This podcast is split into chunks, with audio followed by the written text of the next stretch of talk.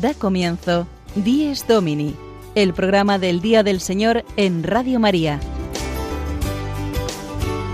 Un espacio dirigido por el Padre Mario Ortega.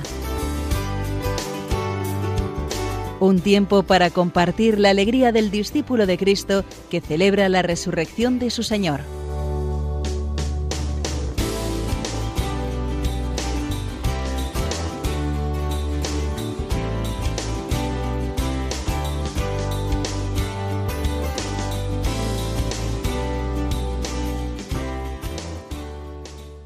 Buenos días, queridos oyentes, y feliz primer domingo de Adviento, que hoy empezamos con esa alegría del que va en búsqueda del Señor, eh, acrecentando en nosotros esa virtud tan necesaria que es la esperanza, que surge de la fe y nos lleva a la caridad.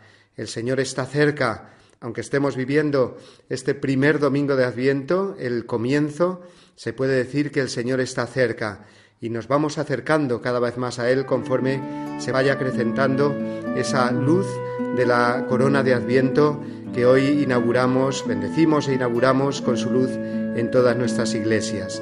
Canten con gozo, con ilusión, ya se acerca el Señor.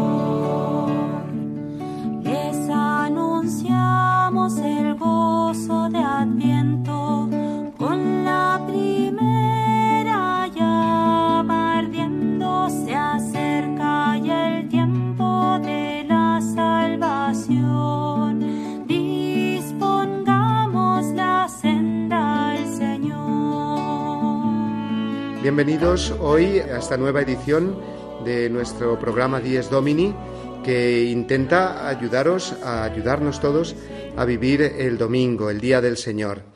Y como sabéis, contamos cada domingo con una persona invitada a nuestro programa y hoy es una persona muy especial, ¿eh? porque es una persona que nos va a hablar mucho de la esperanza. Ella es eh, testigo de la esperanza en su vida por muy distintas eh, circunstancias, formas que la han conducido hasta el Señor.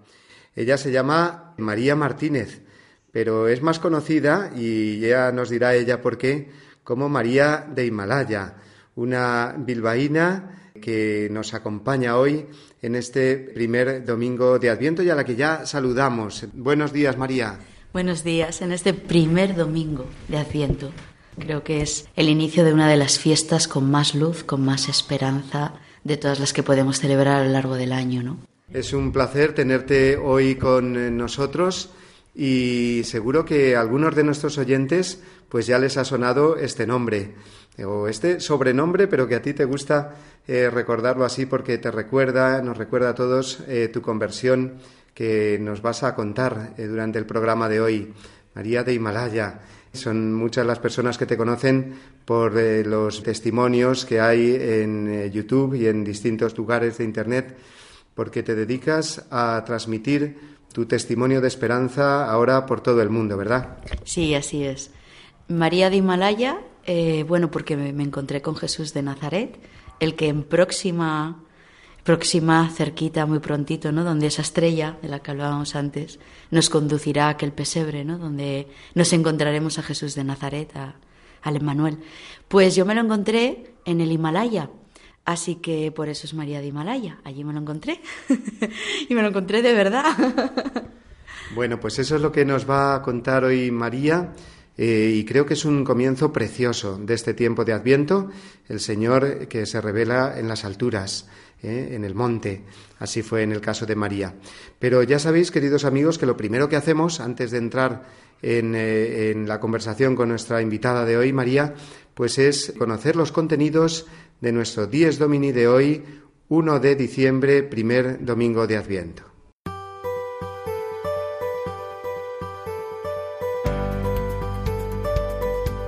Comenzaremos nuestro programa de hoy escuchando el Evangelio que corresponde a este primer domingo de Adviento y a este nuevo año litúrgico en el que seguiremos el Evangelio de San Mateo. También escucharemos al Papa, en concreto sus palabras dirigidas el miércoles pasado, un día después de regresar de Tailandia y Japón, precisamente contando su experiencia de este viaje al Extremo Oriente para animar a los cristianos de allí y pedir por la paz y el respeto a la vida en todo el mundo.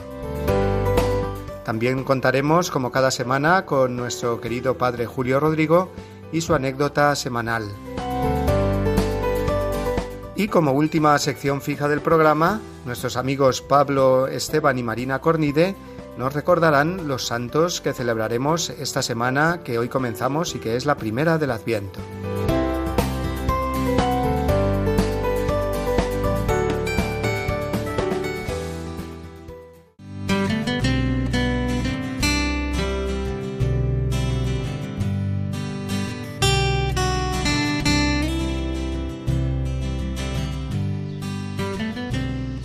En aquel tiempo dijo Jesús a sus discípulos, Cuando venga el Hijo del Hombre, pasará como en tiempo de Noé. Antes del diluvio la gente comía y bebía y se casaba, hasta el día en que Noé entró en el arca.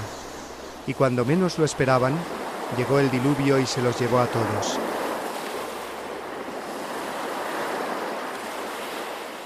Lo mismo sucederá cuando venga el Hijo del Hombre.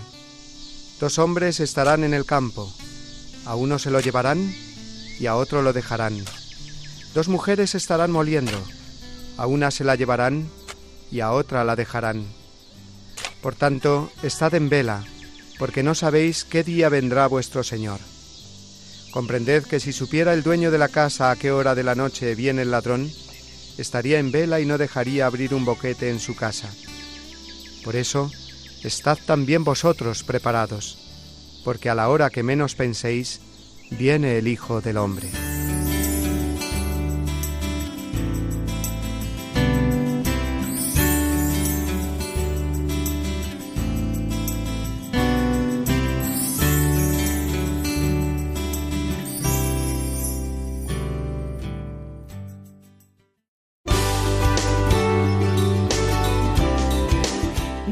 Domini, el programa del Día del Señor en Radio María.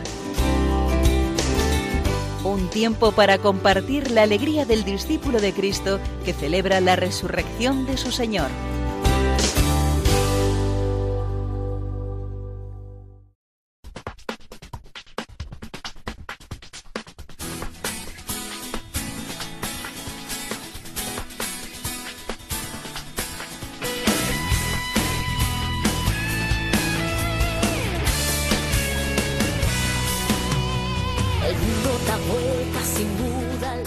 Es domingo, queridos amigos, y un domingo muy especial porque es el primer domingo de Adviento, comienzo del año litúrgico y tiempo también para vivir la virtud de la esperanza. Y para hablarnos de la esperanza, compartir de un modo vivencial lo que significa la esperanza en la vida, tenemos hoy con nosotros a María, María de Himalaya, que así se hace conocer precisamente por su testimonio de conversión que ahora nos va a contar o que va a compartir con nosotros en esta mañana. María, cuéntanos tu pasado, vamos a decir así, de momentos duros, de desesperación, porque precisamente el que ha vivido momentos duros, pues es el que más puede hacer ver eh, qué potente es la luz que el Señor nos ofrece en nuestra vida y que nos abre paso en la esperanza. Claro que sí. Pues bueno, eh, os voy a contar un poquito en dónde estaba en el momento en el que la luz rasgó para en mi vida personal, ¿no? Esos velos. La verdad es que todo comienza por una crisis que el Señor aprovecha, aunque yo no lo sé, porque pongo en conocimiento a todos, a todos estos queridos oyentes de este domingo, que, mm, bueno, tengo, ahora mismo tengo 45 años. Cuando ocurren todos estos acontecimientos fue en el 2017, pero arrastraba un pasado de oscuridad y de infelicidad, de frustración, y de desesperanza. En realidad no creía que hubiera más que lo que yo ya había jugado, como si dijéramos, ¿verdad? El partido ya estaba viendo en mi caso que llegaba a su final, pero yo no había disfrutado del encuentro. Me había dedicado por un tiempo de mi vida, muy al inicio, con aproximadamente 26, 27 años, como enfermera en quirófanos en, en la ciudad donde vivía, en Bilbao, a practicar muchos abortos. Había sido durante mucho tiempo asesina de, de muchos no nacidos, de muchos inocentes.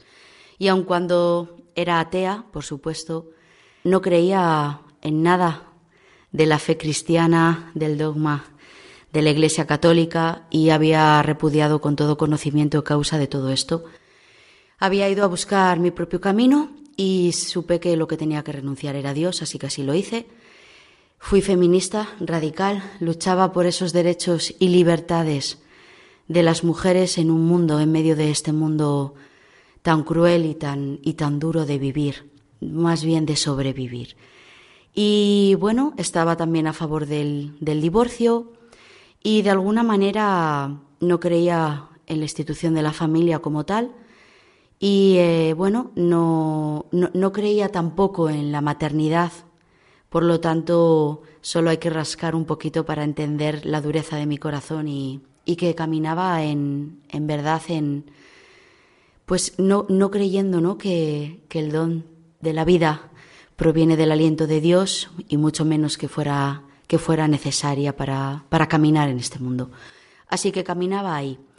Y caminé en oscuridad mucho tiempo, no un poco, mucho, mucho tiempo, pues hasta los 43 años, cuando acontece todo. Pero es verdad que mm, en el 2017 hay un acontecimiento. Después de estar trabajando como enfermera, yo hice otra carrera, fisioterapia, me fui a Barcelona a estudiar regresé a, mi lugar de origen, a Bilbao.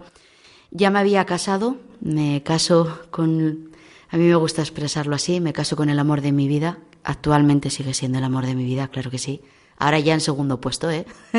Pero me caso con él por la Iglesia Católica, con 25 años.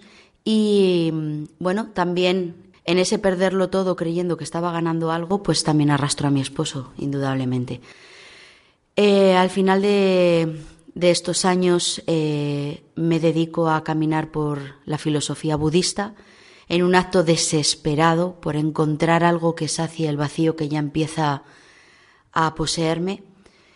Eh, después de venir de hacer la carrera, abro mi consulta privada, es un éxito, gano mucho dinero, pero todo, todo, todo suma para más insatisfacción, no soy feliz, me cuesta mucho, mucho respirar, sí, respirar en muchas ocasiones hay incluso momentos en mi vida, en los dos últimos años podría decir, si no recuerdo mal, que empiezo a sufrir incluso un cuadro en el que me cuesta muchísimo tragar por las noches. Me lleva incluso a no poder casi ni cenar, solo ingiero líquidos, no entiendo qué me está pasando. Me voy un día de urgencias con una hemiparexia, que es se me duerme la mitad del cuerpo. La verdad es que mm, no sé, no sé, todo el mundo de mi alrededor es que te pasa, lo tienes todo, ¿qué te pasa, lo tienes todo. Y yo por dentro pues estaba muerta, ¿no? Lo que me pasaba era que habitaba en, en la búsqueda constante y en mendigar amor. No lo recibía por ninguna parte, de lo que en donde lo buscaba era en el mundo, lo buscaba también en mi esposo, aparentemente un matrimonio completamente feliz, 28 años juntos en una vida idílica y que en esos, justo en esos momentos, los mejores momentos, diría todo mi alrededor, ¿no? de, de nuestra vida como esposos, todo lo que eh, se supone que el mundo dice que necesitamos para ser felices, él y yo lo teníamos todo. Parte de mi vida también se desarrolla en la montaña, me dedico a correr en ese afán, sigo en ese afán desesperado por encontrar un rayo de luz, por hallar algo de paz, algo que me llene y algo que se lleve un dolor que ya empiezo a tener y que seguro que muchos de los que ahora mismo nos están escuchando pues se sienten reflejados. Es un dolor muy profundo, es un dolor del alma. No, no hay palabras humanas. Yo le, ahora ya al Señor le digo muchas veces, ya no lo tengo, pero le digo, ¿cómo, cómo les hablo para que el que lo tiene lo identifique? Y es un dolor muy profundo. Solo hace poquito encontré en la meditación y en la oración en el Santísimo algo de Él. Es el mismo dolor que Él sintió, no, no en el nivel en el que Él lo sintió, solo un poco, que es el dolor que sintió en el huerto de los olivos aquel jueves por la noche en Getsemaní, el que le llevó a tumbarse y, y, a apoyar la cabeza en la arena y en donde sintió la tentación profunda de Satanás. Pues esa era, esa era mi vida aparente de luz, de alegría y de color dorado. y el interior en realidad era absolutamente oscuro, depresivo, triste y, frustrante, sin ningún tipo de luz, toda oscuridad. Bueno, María, pues eh, podemos comprender cómo eh, la que hoy nos va a hablar de la esperanza, precisamente lo va a hablar con mucha autoridad, porque ha pasado, como nos está contando, momentos muy duros en su vida y que ahora eh, después vamos a seguir hablando y concretándolos, ¿no? Pero vamos a ir ahora, María, si te parece, a escuchar la voz del Papa, porque tenemos ahora nuestra sección Iglesia desde Roma, que son las palabras más recientes que el Papa ha pronunciado durante la semana pasada.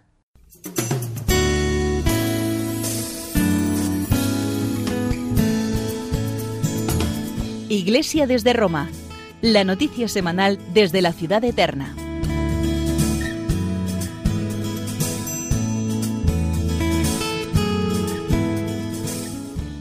Queridos hermanos, ayer regresé del viaje apostólico en Tailandia y en Japón, un don que agradezco al Señor y a todos los que lo hicieron posible. En Tailandia quise rendir homenaje a la rica tradición espiritual y cultural del pueblo thai y animar el compromiso por la armonía entre los diversos componentes de la nación. Visité al patriarca supremo de los budistas, siendo la religión budista parte integrante de la historia y de la vida de ese pueblo. Además participé en el encuentro ecuménico e interreligioso. Posteriormente visité el Hospital San Luis y tuve un tiempo con sacerdotes religiosos y obispos como también con los jóvenes en la catedral. Después fui a Japón.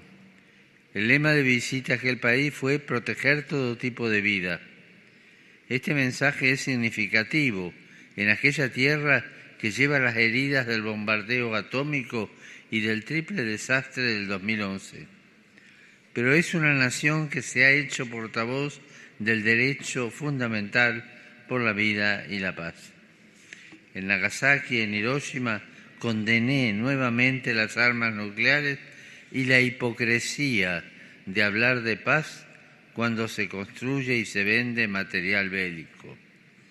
Pude además recordar en aquellos lugares la memoria de los mártires San Pablo Miki y los 25 compañeros, el beato Justo Takayama y tantos hombres y mujeres que han conservado la fe en los momentos de persecución.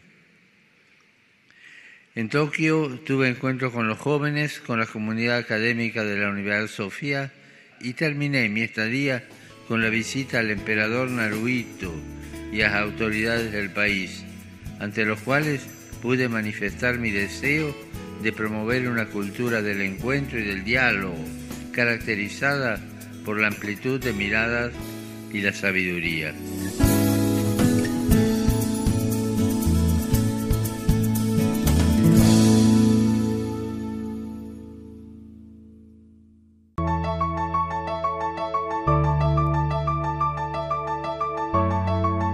Mirad las estrellas fulgentes brillar, sus luces anuncian que Dios ahí está.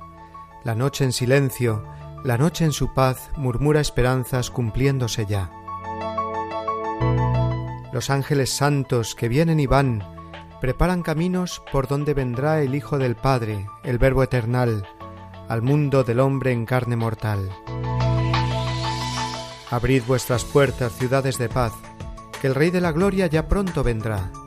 Abrid corazones, hermanos, cantad, que vuestra esperanza cumplida será.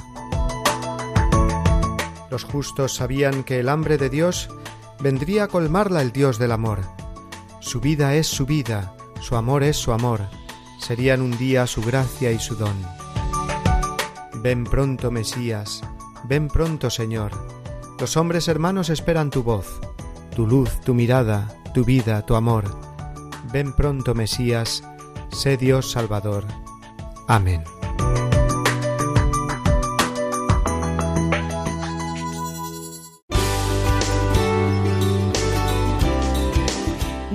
Domini, el programa del Día del Señor en Radio María.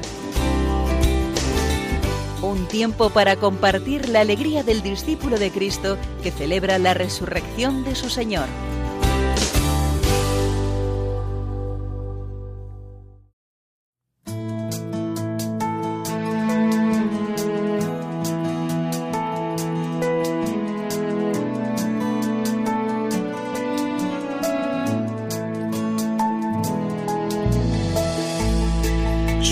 Lanzaba hacia cosas hermosas que sin ti nada serían. Tú estabas conmigo, quedabas, pero yo no.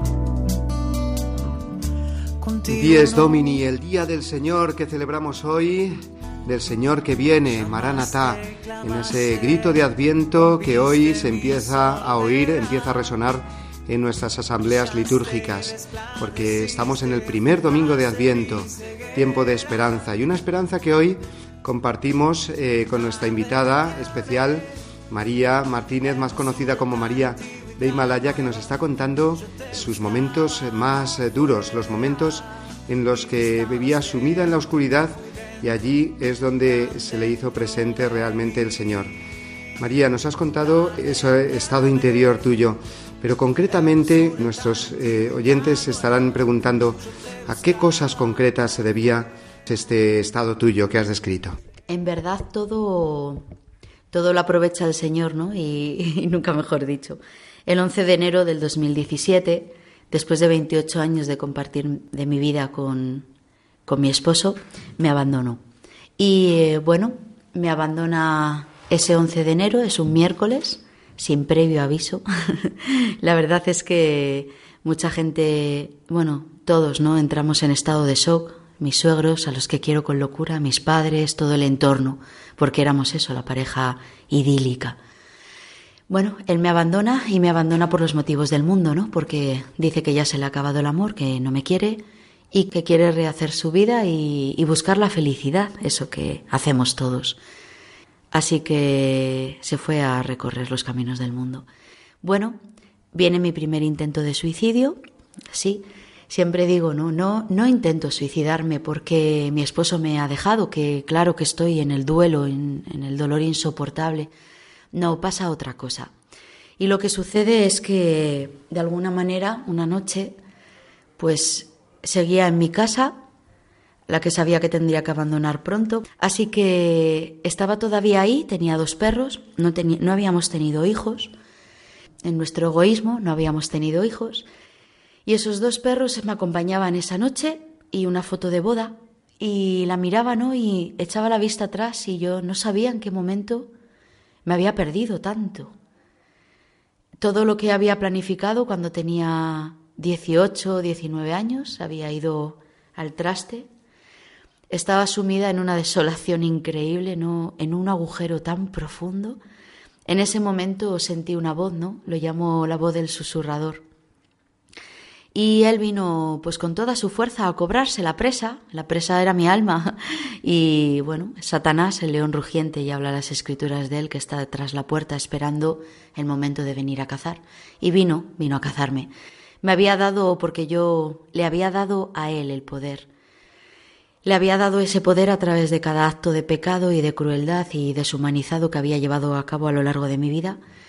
Y ese día vino a decirme, a recordarme, pues que era mala, que nadie me quería, que hasta mi esposo me había abandonado, que solamente estaba haciendo sufrir a la gente que me amaba en verdad, a mis padres, mis suegros.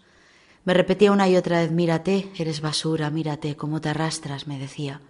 Mira, estás sola aquí, no va a venir nadie a buscarte y ese dolor que tienes, me decía, no va a venir nadie a quitártelo. Y me lo creí. Me lo creí hasta el punto que, bueno, pregunté, ¿qué tengo que hacer para, para quitarme este dolor? ¿Cómo se acaba con todo esto? Y fue fácil la respuesta, ¿verdad? La respuesta fue, bueno, quítate la vida, acaba con esto. Y era tal mi desesperanza y, el anhelo que tenía de que me dejara de doler y, de que hallara la paz, en verdad, que, que bueno, cogí las llaves ese día de mi coche y cuando me despedí de todo, a través de recuerdos, hice un viaje mental por situaciones de mi vida y personas, pues me fui a levantar del sofá con las llaves de mi coche dispuesta a ir a aquel precipicio que tenía elegido y tirarme por él, cuando uno de mis perros, ¿no? Es increíble porque Dios no nos deja nunca. Y la mano de Dios sobró. Y vino a por una hija que no iba a consentir. Ese, ese es el amor de nuestro Padre. Y vino a por mí. Así que la forma en la que lo hizo fue utilizando un perro. Yo digo muy divertidamente que Dios se vale de cualquier cosa, porque todo le pertenece, se vale de cualquier cosa para salirse con la suya. Y vaya que sí salió. Utilizó uno de mis perros, que cuando me fui a levantar no pude porque el perro saltó sobre mí, como movido por una fuerza superior, hasta tal punto que no pude quitármelo de encima, era imposible. Intenté por todos los medios, había algo que, protegía al perro, por más que yo intentaba hacerle daño para quitármelo de encima en mi lucha, eh, era imposible, no pude moverlo. Así que después de horas acabé rendida en aquel sofá, ¿no? Me dormí. Y fue lo suficiente para que el pensamiento obsesivo, ¿no? Ese espíritu demoníaco obsesivo de, del suicidio, pues se marchara. Tiempo suficiente para que, bueno, pues viniera la siguiente llamada, que es, creo que lo que estamos empezando a celebrar ahora. Creo que mamita, nuestra mamá del cielo y Especialmente la tenemos a ella en nuestros pensamientos porque ella es la custodia de, del Emmanuel, ¿no? Le, lleva ya en sus entrañas y empieza también ella su camino particular para acabar dándonos el regalo que, que nacerá de nuestra madre, ¿no? Así que también me la, la, la veo a ella, ¿no? En todo momento ahí. Y bueno, actuando rápido, muy rápido el cielo, evito ese suicidio y ahí fue cuando penetró el primer rayo de luz, porque fue a través de una llamada de teléfono desde Nepal que me llevaría a encontrarme allí con el Salvador. Muy bien, María, pues eh, la continuación ahora de este relato tan de Dios, porque la gracia de Dios que nos hace pasar del momento difícil, del momento oscuro, a través de esa estrella de Belén que va poniendo en nuestras vidas nos va llevando a la luz, pues es lo que vamos a seguir viendo dentro eh, de unos momentos, porque vamos a hacer de nuevo, queridos oyentes, una pausa para seguir escuchando otra de las secciones eh, habituales de nuestro programa.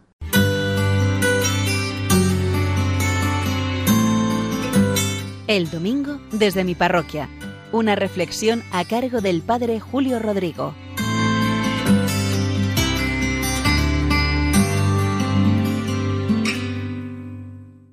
Muy buenos días a todos los que escuchan Radio María, pero sobre todo a aquellos que están quizá enfermos en casa o que no pueden salir. Miren, en mi parroquia de Boadía del Monte, la parroquia de San Cristóbal, que normalmente les cuento anécdotas de la vida de esta comunidad cristiana, tenemos un grupo que yo aprecio mucho y cuido mucho. Le titulamos La Biblia paso a paso. Nos reunimos los martes cada 15 días y en realidad lo que hacemos es leer la palabra de Dios, la leemos de forma continuada. Empezamos por el Génesis y ahora estamos iniciando los libros históricos, en concreto el libro de Josué. ¿Y qué es lo que hacemos en este grupo? Pues en realidad hacemos lo que clásicamente se ha llamado la lección divina, una lectura orante de la palabra de Dios. Leemos el texto, yo lo introduzco con bueno, pues unas consideraciones quizá un poco más técnicas para situar ese texto, pero entramos en contacto con los textos reales. Y luego procuramos ir haciendo un comentario entre todos, haciéndonos estas preguntas. ¿Qué dice ese texto? Para no hacer interpretaciones así cada uno como quiera. Luego, ¿qué me dice a mí personalmente? ¿Cómo resuena en mi corazón? También, ¿qué le digo yo a Dios? ¿Qué propicia ese eco en mi corazón para que yo en mi oración le presente a Dios pues lo que estime más necesario. Y luego la última pregunta que nos hacemos es ¿a qué me lleva esta palabra de Dios, este texto que leemos? ¿Cómo puedo yo vivirlo? ¿Cómo puedo comprometerme a raíz de lo que hemos leído? Acuden unas 20 personas. Y aunque es un formato muy sencillo, créanme que vienen contentos. Yo el primero, que además disfruto preparándolo, porque descubrimos entre todos las maravillas y, tantos tesoros que hay en la Sagrada Escritura. Como decía San Jerónimo, este gran padre de la Iglesia, él decía que desconocer la Escritura es desconocer al mismo Cristo. Porque la palabra de Dios es siempre elocuente, siempre es nueva, siempre suscita algo en nuestros corazones. Yo recuerdo que hace muchos años vino a verme un joven que quería ser sacerdote. Y bueno, pues por comenzar un poco de acompañamiento con él, le dije, mira, léete este libro, que era una lectura espiritual, y todo lo que suscite ahí en tu corazón, tú lo vas anotando, y vienes y después hablamos. Total, que la primera vez que vino me llamó la atención porque de ese libro lo que había subrayado no eran tanto los textos que comentaba esta autora espiritual, sino la mayoría eran textos del Evangelio, que él no sabía, porque tenía bastante desconocimiento así de la fe, que ni sabía que eran del Evangelio, pero casi todo lo que le había llegado al corazón eran precisamente textos de Jesús. Y pensé, reforzando de alguna forma mi convicción, lo que habla, lo que llega al corazón, lo que mueve es la palabra de Dios. Dirán que porque les cuento hoy que iniciamos el Adviento todo esto. Pues se lo cuento porque el Adviento, además de prepararnos a la Navidad, también nos pone en esa perspectiva del final, de que estemos preparados para que no nos pille desprevenidos la vuelta definitiva de Cristo. Y miren, mientras tanto, una buena brújula para orientarnos en la vida es la palabra de Dios, especialmente el Evangelio. Yo desde luego lo tengo muy claro y veo que el Concilio Vaticano II, los padres conciliares, lo tenían igual de claro, porque ellos nos exhortaban de esta forma. Dice, el Santo Concilio exhorta con vehemencia, dice, o sea, sí, con mucha fuerza. Exhorta con vehemencia a todos los cristianos a que aprendan el sublime conocimiento de Jesucristo, con la lectura frecuente de las divinas escrituras de verdad que no les va a defraudar. O bien una lectura personal, o bien una lectura acompañada en estos grupos, o bien a través de tantos medios que hoy tenemos a nuestro alcance. Muy buenos días de nuevo y hasta la semana que viene.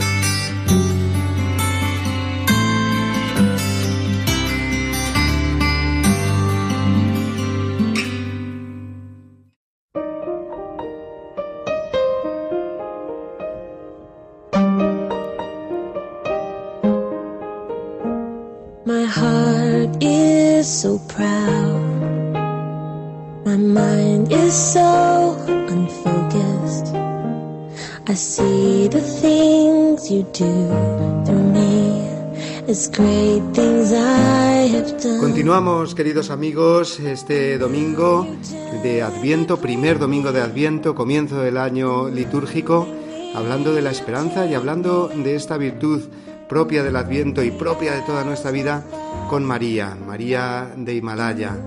¿Por qué eh, María este sobrenombre de Himalaya? Bueno, pues porque esta parte me fascina. Es, esta es la parte luminosa, esperanzadora de misericordia y de amor. ¿Por qué María de Himalaya? Pues porque la estrella de Belén aparece para mí un 8 de mayo. El 8 de mayo cojo un avión que me lleva a Kathmandú, Nepal. Voy con otras intenciones, es cierto, pero en realidad ya estoy siguiendo a la estrella de Belén. Esta vez la estrella en vez de a Belén, podríamos decir que me lleva a Kathmandú. Bueno, yo voy destrozada, completamente rota, después de ese intento de suicidio del cual no he abandonado la idea. Es más, yo vuelo a Nepal con esa idea. Me llaman porque ha habido un terremoto y necesitan eh, ayuda todavía humanitaria. Yo soy sanitaria, eh, bueno, me muevo muy bien en la montaña, llevo muchos años haciendo montaña y alta montaña, y un amigo nepalí me llama para decir a ver si estoy dispuesta a ir para ayudar. Veo la posibilidad de huir y de escapar absolutamente, creyendo que dejo la sombra, ¿verdad? Hay una buena amiga que me dice, da igual donde vayas, porque eso te seguirá. Bueno, me autoengaño un poco más y voy con la esperanza y con la ilusión de que quizás esa sombra que me persigue se quede se quede en Bilbao y no me persiga, pero pero sí, efectivamente, en cuanto pongo un pie en Katmandú pues bueno, realmente ahí está, ¿no? Sigue la misma tristeza, la misma desesperanza y la misma oscuridad. Voy además mucho más rota porque llevo sobre mí en ese primer velo que Dios ha tirado y yo no soy muy consciente de que es Él todavía el que lo está haciendo, lo que llevo sobre mis hombros es la carga de pues de todos los, los bebés no nacidos que he asesinado, llevo sobre mí todas las almas de las mamás que acudieron a esa clínica y que tomaron mi mano y que, y que vimos cómo entraban con vida en, en sus vientres, ¿no? Y salían vacías, ¿no? No solo vacías de la vida que habíamos sacado o extraído de su útero, sino también ellas salían vacías porque habían muerto allí. Yo moría un poco más con cada una de esas madres, ¿no? Y al final eso es lo que empecé a ver y fue horrible, fue horrible lo que vi. Así que en esa batalla campal en la que empiezo a tomar conciencia de todo lo que había ido destruyendo por el camino y la verdad es que se hace insoportable. Y para resumirlo, eh, les, les llevo a que me acompañen a aquel cruce y en aquel cruce de Katmandú pues me encuentro con dos hermanas de Madre Teresa de Calcuta. Era la propia Virgen María, ¿verdad? La que la estrella de la mañana, la que venía a buscar a una hija suya perdida y lo hace a través de dos hermanas. Una de ellas me agarra del brazo y me suplica, me empieza a increpar a que vaya a un sitio, me grita con, con mucha fuerza y veo esa sonrisa maravillosa y me hace tanto daño porque veo, ahí tomo conciencia aún más de la oscuridad en la que yo habito, ¿no? Y veo esa luz y me hace, uff, me, me ciega y la rechazo. Rechazo completamente las dos cosas, la sonrisa y la luz. Así que la suelto del brazo, le digo que no voy a ir, pero esa noche ya no puedo dormir. Todo el tiempo lo que siento en mi interior es la misma voz repetida una y otra vez durante horas que tengo que ir a ese sitio. Pero yo no sé el sitio que es porque no le he dado tiempo. Así que me pongo allí, de madrugada vuelvo a aquel cruce e intento a toda costa y en desesperación encontrar el sitio al que tenía que ir. Yo ya empezaba a intuir que en ese sitio había algo que me salvaba no sabía lo que era, pero, pero algo ya empezaba a intuir. Así que, bueno, encuentro la puerta a la que tengo que llamar y me abre la puerta la misma hermana que me había parado por la calle, con la misma sonrisa. Nada, me invita a que regrese al día siguiente, porque la única hermana que habla español está al día siguiente, no está ese día. Es maravilloso cómo Dios obra los planes. Así que, bueno, regreso al día siguiente y todo comienza con una Eucaristía, la Santa Misa, la Eucaristía. Bueno, y no podía ser, la verdad, que en otro contexto que no fuera una Eucaristía, aunque yo ya no recordaba ni lo que era. Aparezco en aquella capilla a las seis de la mañana en Katmandú. Nueve hermanas de la caridad forman esa congregación, todas en el suelo, un altar, una cruz enorme de Jesús, de Cristo crucificado y las palabras que acompañan a Madre Teresa de Calcuta, que son tengo sed. Yo no veo nada de esto, por supuesto, pero escucho una voz allí, sentada. Una voz increíblemente dulce. Penetra todos los muros, todos, los resquebraja todos, para decirme, bienvenida a casa. Bueno, creo que es mi inconsciente, viene mi parte racional, nos pasa a todos, pero él no permite que... Él no, no está dispuesto a perderme y no lo va a hacer. No está dispuesto a perdernos a ninguno.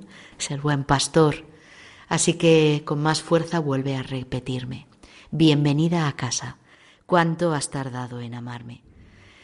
Caigo de rodillas, movida por algo superior a mí, y miro a esa cruz, y ahí está, él.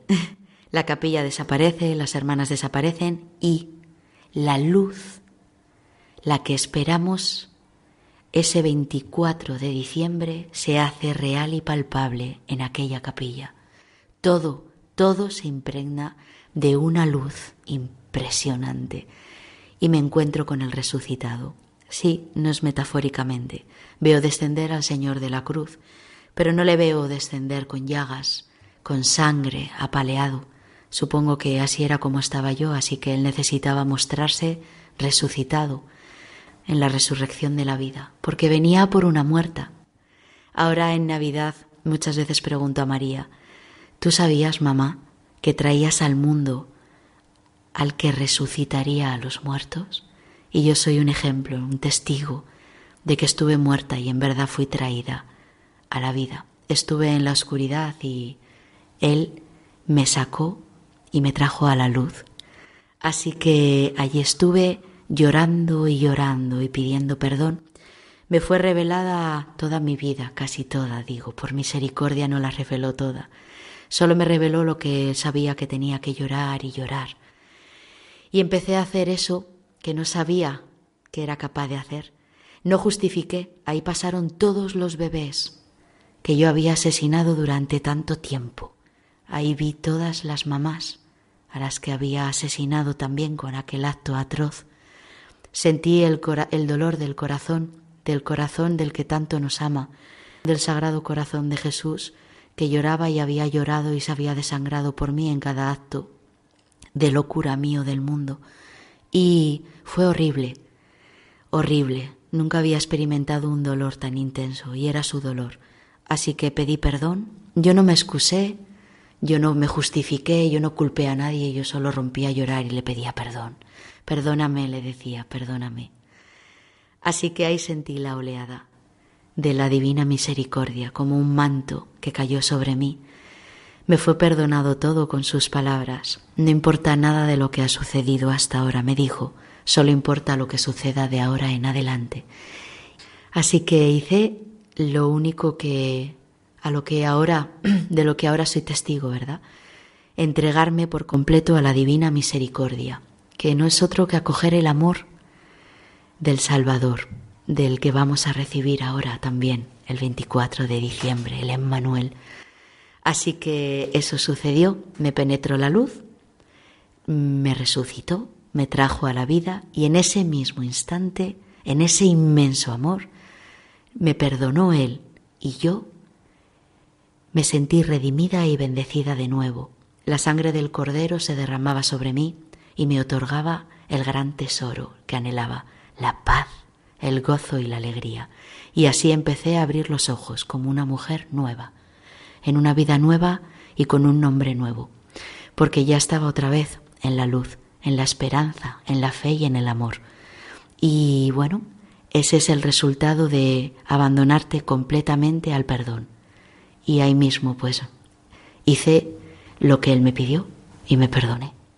Bueno, pues qué maravilloso, María, que compartas con nosotros esta luz del Adviento, esta luz que te llevó hasta el mismo Jesús en su misterio pascual, que nosotros nos disponemos a recibirlo ahora eh, en el misterio de la Navidad, que es también esa vida que nos trae Jesús ya para salvarnos. Vamos ahora a la última sección de nuestro programa, antes de despedirnos y ya sabéis, queridos oyentes, que nuestra última sección es la de los santos. Recordarnos los santos que vamos a celebrar durante esta semana que hoy comenzamos.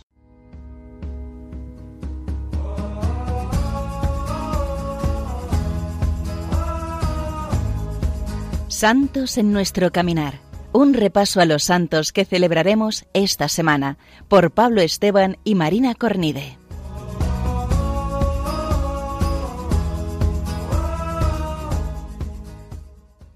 Muy buenos días a todos. Muy buenos días. Un domingo más empezamos con nuestra sección de los santos. Esta semana te celebramos tres santos muy importantes, empezando pasado mañana con San Francisco Javier. El viernes, que es día 6, celebramos a San Nicolás de Bari y por último, el sábado 7 celebramos a San Ambrosio. Así es, Marina. Y empezando con el santo que celebramos pasado mañana, San Francisco Javier, un santo español del siglo XVI, uno de los primeros jesuitas, yo creo que podemos empezar diciendo de su vida que era el típico joven modelo, el que todo el mundo quería ser. Venía de una familia rica, noble, con cualidades para los estudios, cualidades físicas, y estaba aprovechando al máximo todas esas cualidades que tenía y quería ser realmente un hombre importante, un hombre famoso en, todas las facetas de la vida. Sin embargo, en este frenético camino por triunfar en la vida, se encuentra en París estudiando en la Sorbona con San Ignacio de Loyola, que un día tras otro les susurra al oído eso de qué te sirve ganar el mundo si pierdes tu alma. La insistencia de San Ignacio de Loyola llevó a San Francisco Javier a replantearse el sentido y las metas de su vida y a cambiarlas por completo. Sí, la verdad es que esta frase que usó San Ignacio es muy impactante porque, o sea, la repito una vez más, de qué te sirve ganar el mundo si pierdes tu alma. O sea, que al final recalca el papel que tenemos en, en la tierra, pues que es al final llegar al cielo. Y de hecho, el cambio que hubo en la vida de San Francisco Javier fue radical y dejó su vida pasada para empezar a dedicarse a las misiones. De hecho, fue uno de los mayores predicadores de todo Asia y evangelizó mucho en la India, en Japón y fue eh, realizó numerosísimos bautizos y cuentan que hasta se le cansaban las manos de tantos bautizos que realizó. Pasamos ahora ya a San Nicolás de Bari que celebraremos el viernes día 6, santo del siglo IV, patrón de los niños, los viajeros y de los países de Rusia, Grecia y Turquía. Este santo, al igual que San Francisco Javier, procedía de un origen muy rico y era una, de una familia pues con una buena posición social y él eh, decide que todo el dinero que tiene se lo va a dar a los más desfavorecidos y a los niños. Y entonces hace una cosa muy curiosa, que es que coge su dinero, lo mete en bolsas y lo mete por las chimeneas de la gente para que quede en sus casas sin que ellos sepan quién se lo ha dado. Efectivamente, era un pastor de su pueblo que se preocupaba no solamente de sus necesidades espirituales, sino también de sus necesidades materiales. Una de sus grandes batallas durante, en su vida fue contra la herejía ariana, que por entonces imperaba en, en gran parte de la cristiandad y que los grandes santos se dedicaron pues, a combatir ideológicamente esta desviación de la fe. Y, ya como para concluir eh, con este santo, quiero resaltar una frase que él decía, que es lo que a él le movió a repartir todos sus bienes. Y él decía, sería un pecado no repartir mucho, siendo que Dios nos ha dado tanto.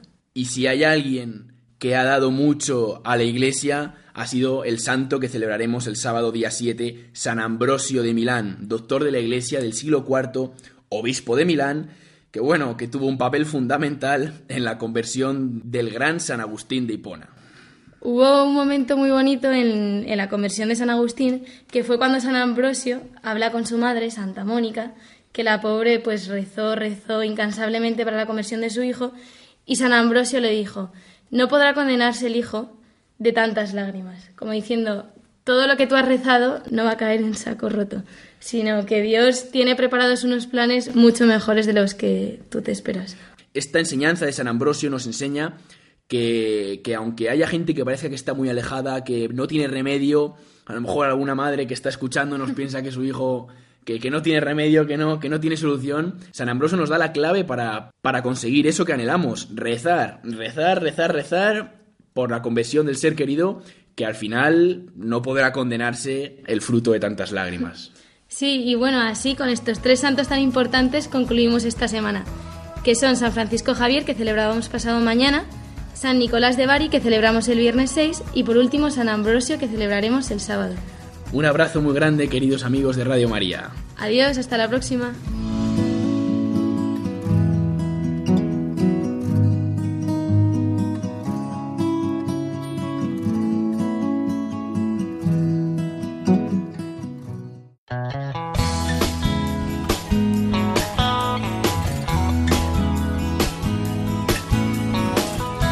Queridos amigos, eh, vamos llegando ya a las nueve de la mañana de este primer domingo de Adviento que hemos compartido a esta hora con María, María de Himalaya, que nos ha contado su testimonio de paso de la oscuridad a la luz, de la desesperanza a la esperanza, que va a ser también protagonista en este tiempo que hoy eh, comenzamos. María, yo quisiera que antes eh, de despedirnos, o precisamente como despedida, pues nos dejaras eh, unas palabras de esperanza en base a, esa experiencia que has vivido tú, que vives tú y que ahora transmites por tantos lugares del mundo. Claro que sí. Bueno, para mí ha sido un placer y un honor estar aquí en este primer domingo de Adviento porque en verdad os invito a todos, ¿no? A que abráis los ojos, pero como me dijo a mí el Nazareno cuando me lo encontré, que necesitamos para verle los ojos del corazón, son los ojos de la fe. Hay que creer. Dios mío, estamos en un tiempo en el que solo tendríamos que dar gracias porque se abre la gracia, se abre la luz. El testimonio que he resumido que os he querido transmitir es un mensaje, es de vida y la vida está colmada de luz, colmada de luz en medio de esta oscuridad que parece que habita, pero que hay luz. Es un testimonio de verdad porque viene a traer la verdad de Cristo, ¿no? Y es un testimonio de un inmenso amor, de una inmensa paz, donde se habita en el perdón y en el gozo y de lo más deseado por nosotros, por lo menos lo que más deseaba yo, libertad, la de de verdad. Y la libertad viene de la mano de Jesús. La esperanza de los cristianos, como decía San Pablo, radica en saber quién ha venido ya a liberarnos. Y el verbo se hizo carne. No digámoslo con palabras, por favor, enamoraros del verbo se hizo carne. Yo siempre lo veo a ese Dios nuestro que en su locura de amor es capaz de bajar a la tierra, hacerse uno de nosotros, nacer como uno de nosotros, un bebé, un bebé, ¿no? Así que este mensaje es abrid los corazones a la luz del que viene a querer habitar con más fuerza que nunca a esos pesebres que son nuestros corazones, de dejarle que limpie la suciedad que tengamos. No le tengáis miedo, por favor, abrirlo yo la abrí, le pedí que se llevara los gusanos, la suciedad. Es impresionante lo que el Señor puede hacer cuando le abrimos la puerta de ese pesebre que son nuestros corazones. A eso os animo. Este es el mensaje del Adviento que nos abre a la esperanza y que hoy María Martínez, más conocida como María del Himalaya, enfermera que pasó de las prácticas abortistas durante tanto tiempo y de tantas eh, dificultades y crisis en su vida a esa luz que le proporcionó el Señor. Él ha querido compartir con nosotros y como seguro que todos os estáis preguntando y cómo puedo conocer yo más detalles de esta vida, de esta conversión de María, pues os decimos que eh, podéis encontrar su testimonio en internet, en YouTube, poniendo María de Himalaya y ahí os aparecerá su testimonio que está dando vueltas por el mundo realmente y dando esperanza. Es Jesús el que la da, pero le damos muchas gracias que la da a través de la vida de María. Pues María, gracias infinitas de verdad por estar con nosotros esta mañana y por hablarnos del Adviento de una manera tan testimonial, tan vivencial como la has vivido tú.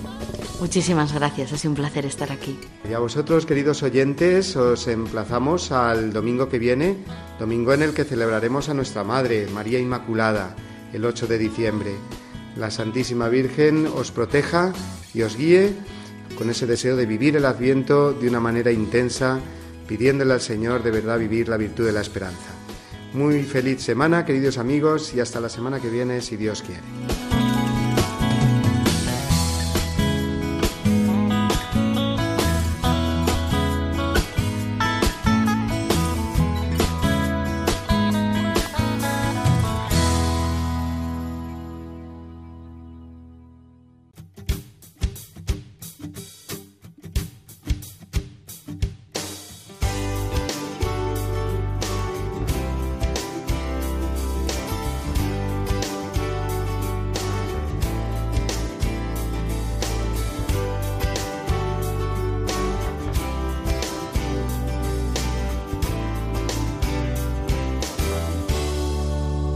Así termina Dies Domini, el programa del Día del Señor en Radio María. Un espacio dirigido por el Padre Mario Ortega. Un tiempo para compartir la alegría del discípulo de Cristo que celebra la resurrección de su Señor.